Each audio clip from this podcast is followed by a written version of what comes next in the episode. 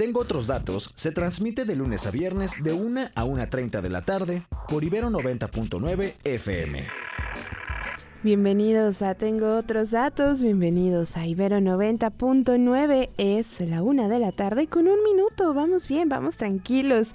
Y tranquilos también ustedes que ya es miércoles, miércoles 29 de noviembre del 2023, en caso de que esta sea la primera vez que sintonizan esta frecuencia modulada a esta hora, les cuento que yo soy Rox Aguilar y que les voy a estar acompañando los siguientes 30 minutos para platicar como cada mitad de semana de temas que tienen que ver con la Ciudad de México y hoy dos que tienen que ver en concreto también con derechos humanos.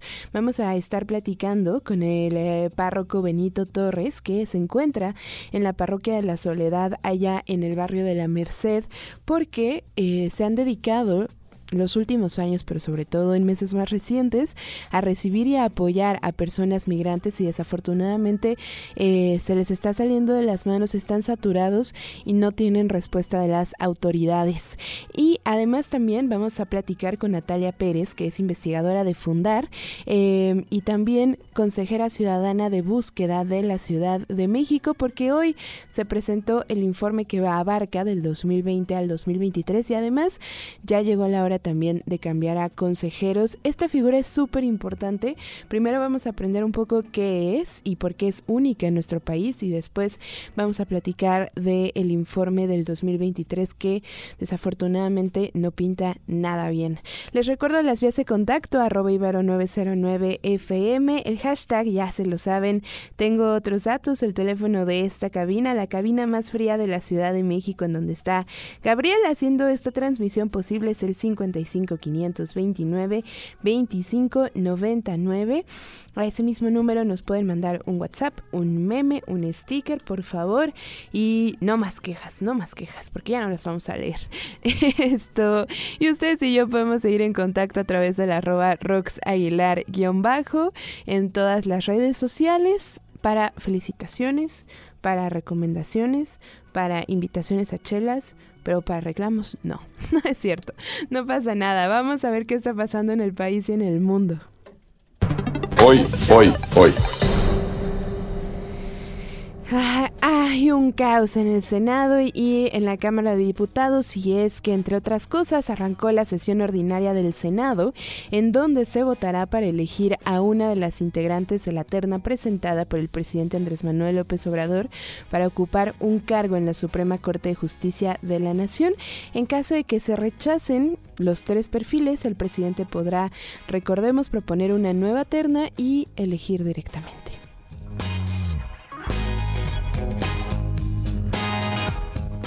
Según la Comisión de Asuntos de Prisioneros Palestinos, hoy serán liberadas 15 mujeres y 15 menores de edad. Además, ambas partes, Hamas e Israel, siguen dialogando para una posible segunda extensión de la tregua.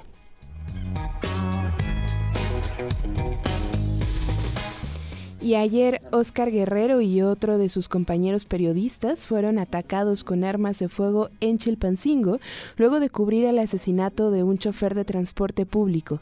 Sobre esto y la violencia a periodistas, escuchemos parte de lo que platicó Mario Campos esta mañana en Radar 99 con Leopoldo Maldonado, director de Artículo 19. El día de ayer, eh, cuatro periodistas fueron emboscados, fueron eh, eh, recibieron un ataque armado cuando justo venían de cubrir el asesinato de un conductor de transporte público. Se trata de, Víctor Mateo, Jesús de la Cruz, Héctor Camacho y Oscar Guerrero. Esto ocurrió en Chilpancingo, en la capital del estado de Guerrero. Eh, pues fue muy claro, ¿no? El mensaje, porque pues son fotoperiodistas que venían de cubrir, la, fotoperiodistas y periodistas que venían de cubrir la, la nota. Y igual, en la noche de ayer en Apatzingar, el periodista Maino Ramírez Arroyo eh, fue atacado afuera de su negocio, en Apatzingán, eh, también Tierra Caliente, eh, en donde ya se han presentado pues estas situaciones tanto del lado de Guerrero como del lado de Michoacán en contra de la prensa. Dentro de la nota positiva, si es que cabe decirlo así, bueno, sí lo es, pero digamos en el medio de este mar de violencia se puede perder es que eh, eh, Alberto Toledo, el hijo del periodista Marco Toledo, que fue secuestrado junto con su padre y su madre la semana pasada, ya fue liberado. Eh, estamos hablando del secuestro ocurrido de, de tres periodistas con dos de sus familiares la semana pasada en Tasco Guerrero. Y estamos hablando, Mario, que ya artículo 19 daba alerta desde el 17 de noviembre de la situación que se estaba viviendo en el Estado con la amenaza simultánea y masiva a ocho periodistas en Iguala.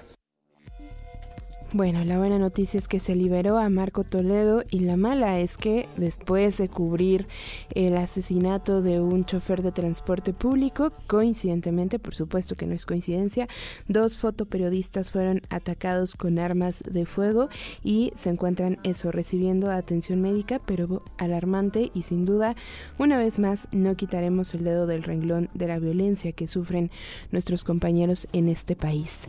Vamos con derechos humanos.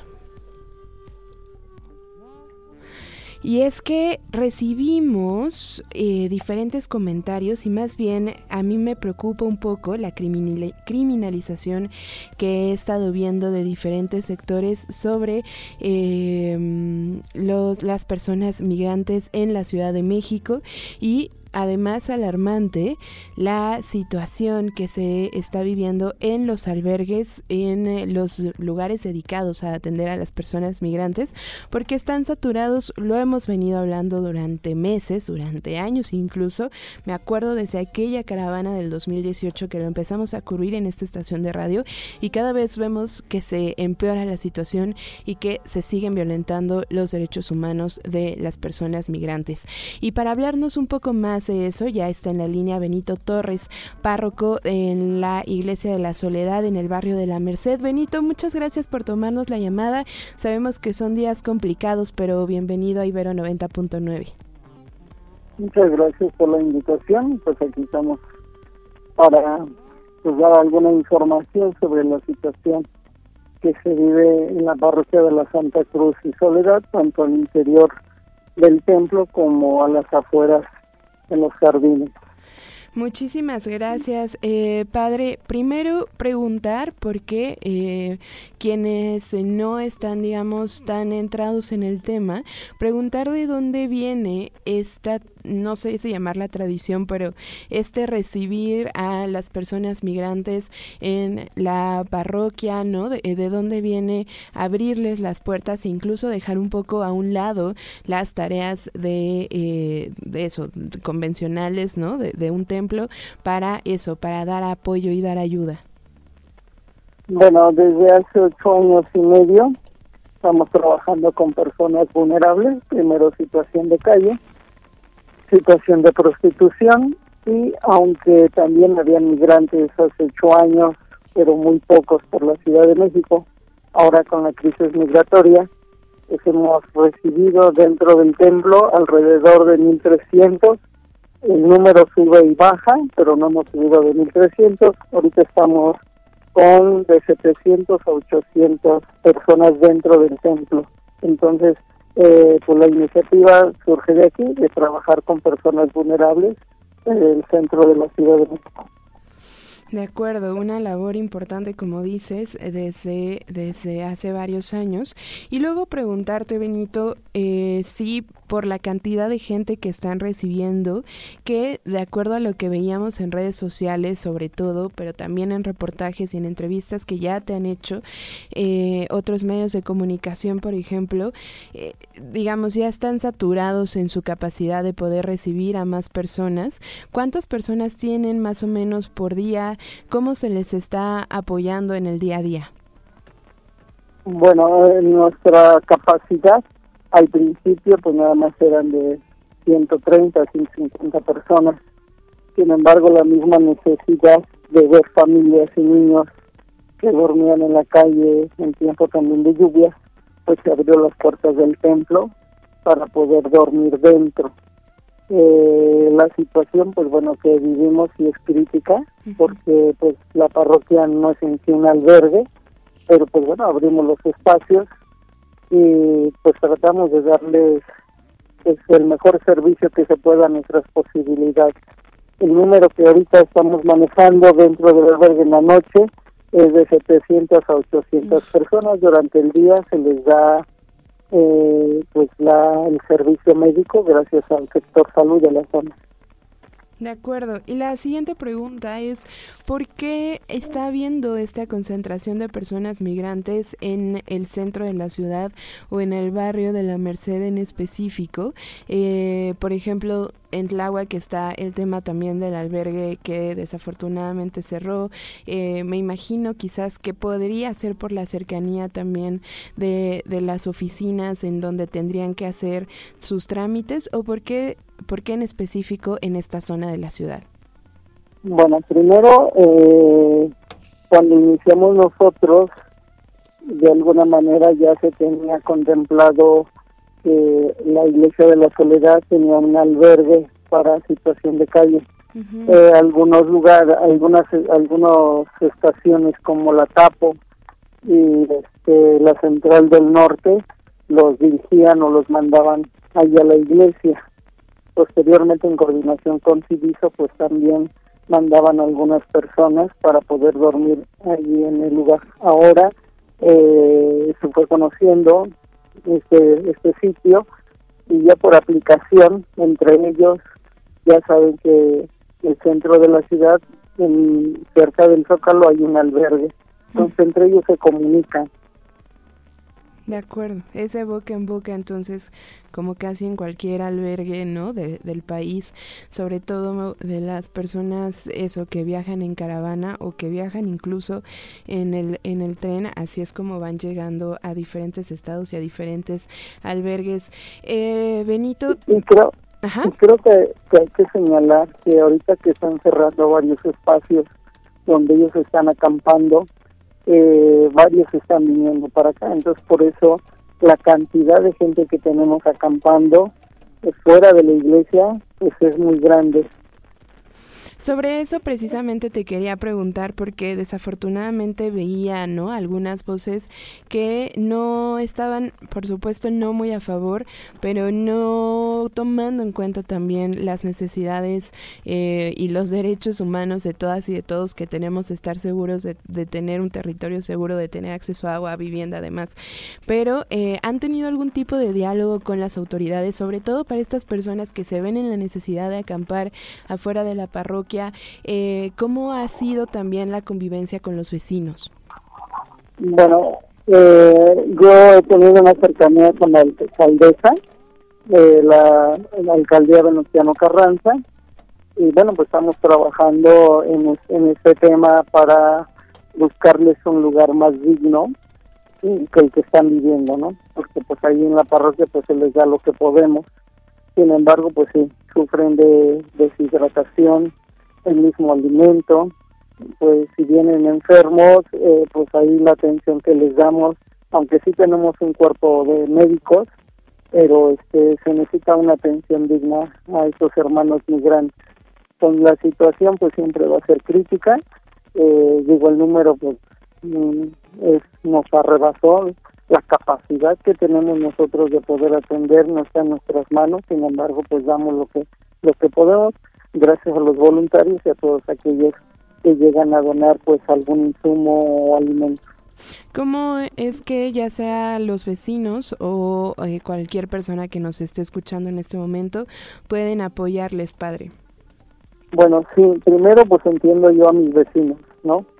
Porque eh, pues no, no, no hay los elementos para que esta, esta, esta población de migrantes pues permanezca mucho tiempo ahí, ya que no hay los medios como baños para que ellos puedan hacer sus necesidades o bañarse, etcétera.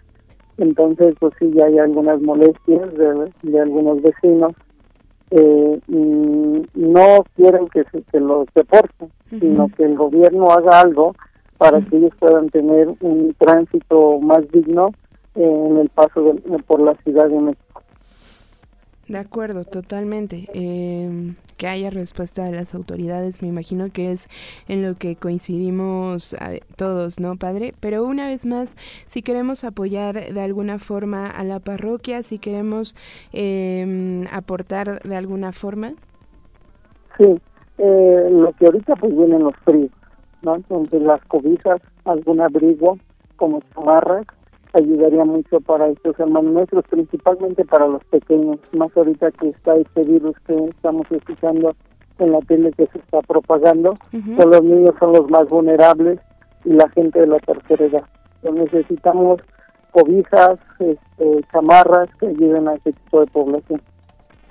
De acuerdo, padre. Pues eh, le agradezco mucho que nos haya tomado la llamada y cualquier cosa, los micrófonos quedan abiertos y por supuesto a seguir eh, levantando el llamado a las autoridades para atender a las personas migrantes.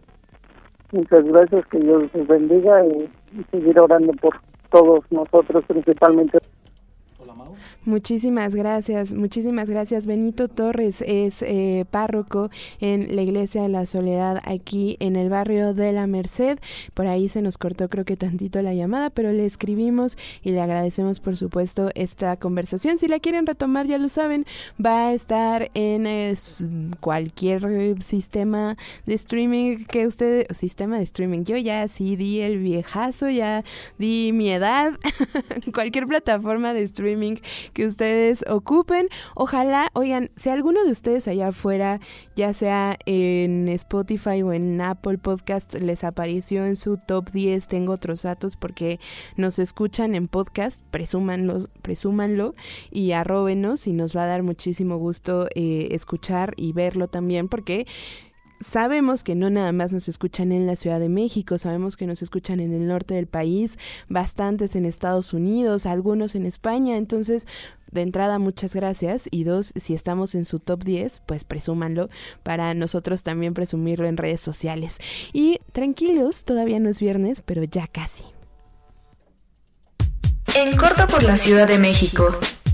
Las recomendaciones de Maunaba. Mau, espero que ya estés mejor y qué gusto tenerte de vuelta. Mi querida Rox, esa gripa no nos soltaba, pero ya estamos de regreso y por supuesto que muy emocionado y contento de decirles todo lo que pueden hacer en sus plataformas sociales llamadas museos, actividades y demás. A mí también me pegó la edad, así que no te preocupes. Perfecto.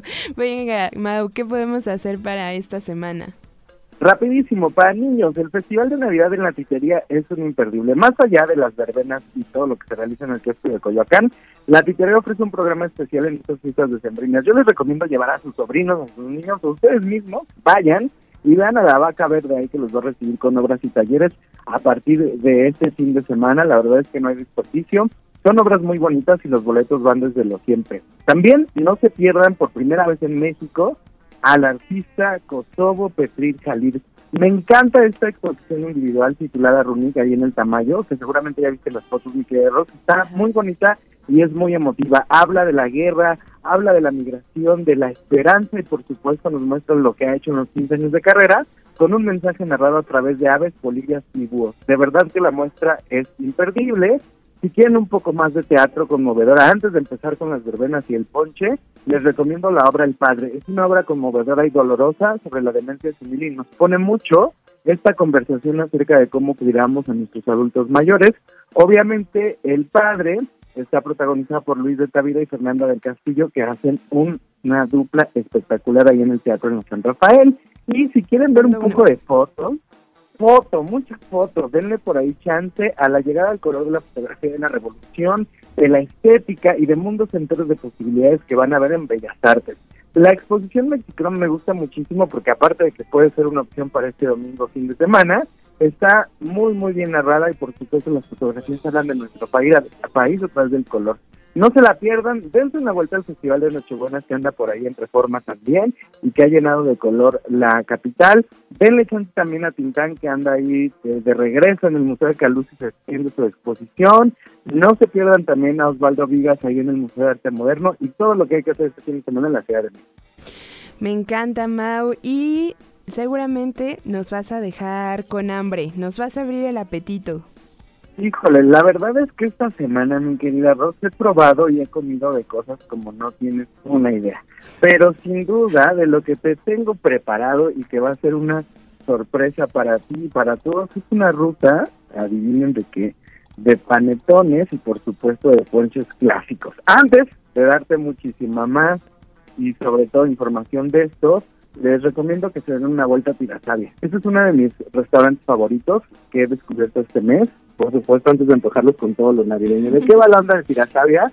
Es un concepto muy nuevo y por supuesto de la granja a la mesa. Sabemos que está de moda este tipo de comidas sustentables, cero desperdicio y demás, pero su menú es muy interesante porque hay eh, desde jitomates crudos con camarón seco y vinagro hasta una panacota con miente panal que es imperdible. Siempre las porciones en este lugar son muy bien servidas.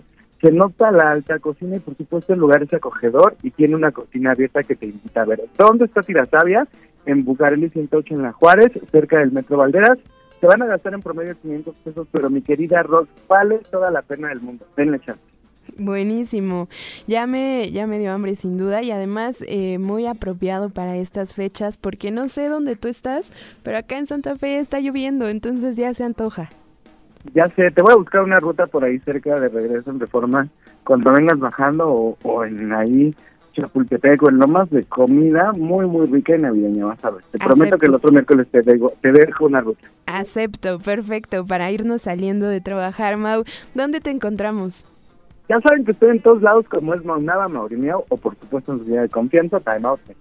Buenísimo, Mau, muchísimas gracias. Ahí encontramos a Mau y de verdad responde, ¿eh? A mí me ha salvado varios cumpleaños, no solo mío, sino también ajeno, da muy buenas recomendaciones. Oigan, eh, por cuestión de eh, frites de esta locutora, no vamos a poder tener a nuestra siguiente invitada para hablar de la Consejería Ciudadana de Búsqueda de la Ciudad de México, pero vamos a platicar con ellas la el próximo viernes, así es que no se lo vayan a perder.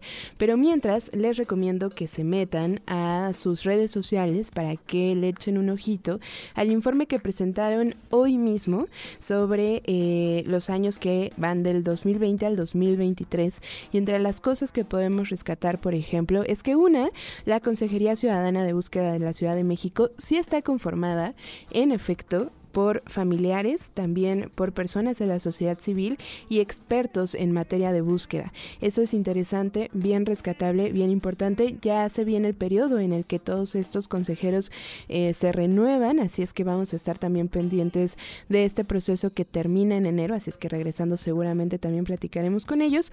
Pero entre las cosas que rescatamos del informe de hoy es que luego de los cambios em, que ha hecho el gobierno federal, se dejaron de entregar los reportes desde la Comisión Nacional de Búsqueda y por ende pues empezó a alentar un poco el proceso de, eh, de, búsqueda en la Ciudad de México y de los números en la Ciudad de México. Eso por un lado. Y lo otro que rescataban sobre todo las familias de personas desaparecidas es em, el, la poca sensibilidad de... Em, ya sea el Ministerio Público, de la propia Comisión de Búsqueda, ¿no? Em, como no tener esta sensibilidad para, por ejemplo, una madre que busca a su hija que fue de fiesta y entonces no la ha encontrado quizás en un día por alguna razón, ¿no? Y entonces, una vez más, la revictimización o la eh, criminalización de las víctimas, lo cual resulta no solo grave, sino que puede poner en riesgo la vida de cualquier persona que no, no sea encontrada. Entonces ya vamos a platicar de eso el próximo viernes, no se lo vayan a perder. Y mientras, por, ahora sí que en el chismecito político de esos que a mí me gusta leer porque ya saben que yo digo que los que nos dedicamos a política eh, nos gusta más el chisme que a Patti Chapoy, yo lo firmo, a mí no me pregunten por los artistas ni por quién anda con quién y si Shakira con... No, eso no me lo sé, lo que sí me sé son los chismes de la política mexicana. Y entonces acaba de salir uno que dice que... ¿Se acuerdan de Ricardo Anaya? Eh, ¿dónde andabas desaparecido? Bueno, ya apareció y es que según eh, un reportero de Radio Fórmula se habrá o se registró ya como precandidato al Senado de la República en Querétaro. Vamos a ver si esta información se confirma, pero eh, entonces sería elegido en el proceso entonces que se llevará a cabo en el 2024. Sí, por supuesto con el PAN y allá en Querétaro. Entonces no fue ni por la presidencial, no fue por la Ciudad de México, no parece que se incluya en el eh, equipo de Xochitl Gálvez, pero sí se irá por una senaduría. Y por otro lado, también en otro chismecito político, por acá Gabriel me está diciendo, oye, ya, ya deja de chismecitos políticos, pero el Senado de la República concedió licencia para separarse de su cargo por tiempo indefinido a la senadora Kenia López a partir del primero de diciembre, es decir, del viernes, para integrarse al equipo de campaña presidencial de Xochitl Gálvez que va por el Frente Amplio. ¿Qué tal? Así los movimientos en el Partido Acción Nacional. Vamos a escuchar unos minutitos, solamente un par, de lo que habló Leopoldo Maldonado esta mañana con Mario Campos sobre la violencia a periodistas y regresamos. Sí, tremendo, Mario. El día de ayer eh, cuatro periodistas fueron emboscados, fueron eh, eh, recibieron un ataque armado cuando justo venían de cubrir el asesinato de un conductor de transporte público. Se trata de, Víctor Mateo, Jesús de la Cruz, Héctor Camacho y Oscar Guerrero. Esto ocurrió en Chilpancingo, en la capital del estado de Guerrero. Eh, pues fue muy claro, ¿no? El mensaje, porque pues son fotoperiodistas que venían de cubrir, la, fotoperiodistas y periodistas que venían de cubrir la, la nota. Y igual, en la noche de ayer en Apatzingar, el periodista Maino Ramírez Arroyo eh, fue atacado afuera de su negocio, en Apatzingán, eh, también Tierra Caliente, eh, en donde ya se han presentado pues estas situaciones tanto del lado de Guerrero como del lado de Michoacán en contra de la prensa. Dentro de la nota positiva, si es que cabe decirlo así, bueno, sí lo es, pero digamos en el medio de este mar de violencia eh, se puede perder es que Alberto Toledo, el hijo del periodista Marco Toledo, que fue secuestrado junto con su padre y su madre la semana pasada, ya fue liberado. Eh, estamos hablando del secuestro ocurrido de, de tres periodistas con dos de sus familiares la semana pasada en Tasco Guerrero. Y estamos hablando, Mario, que ya artículo 19 daba alerta desde el 17 de noviembre de la situación que se estaba viviendo en el Estado con la amenaza simultánea y masiva a ocho periodistas en Iguala.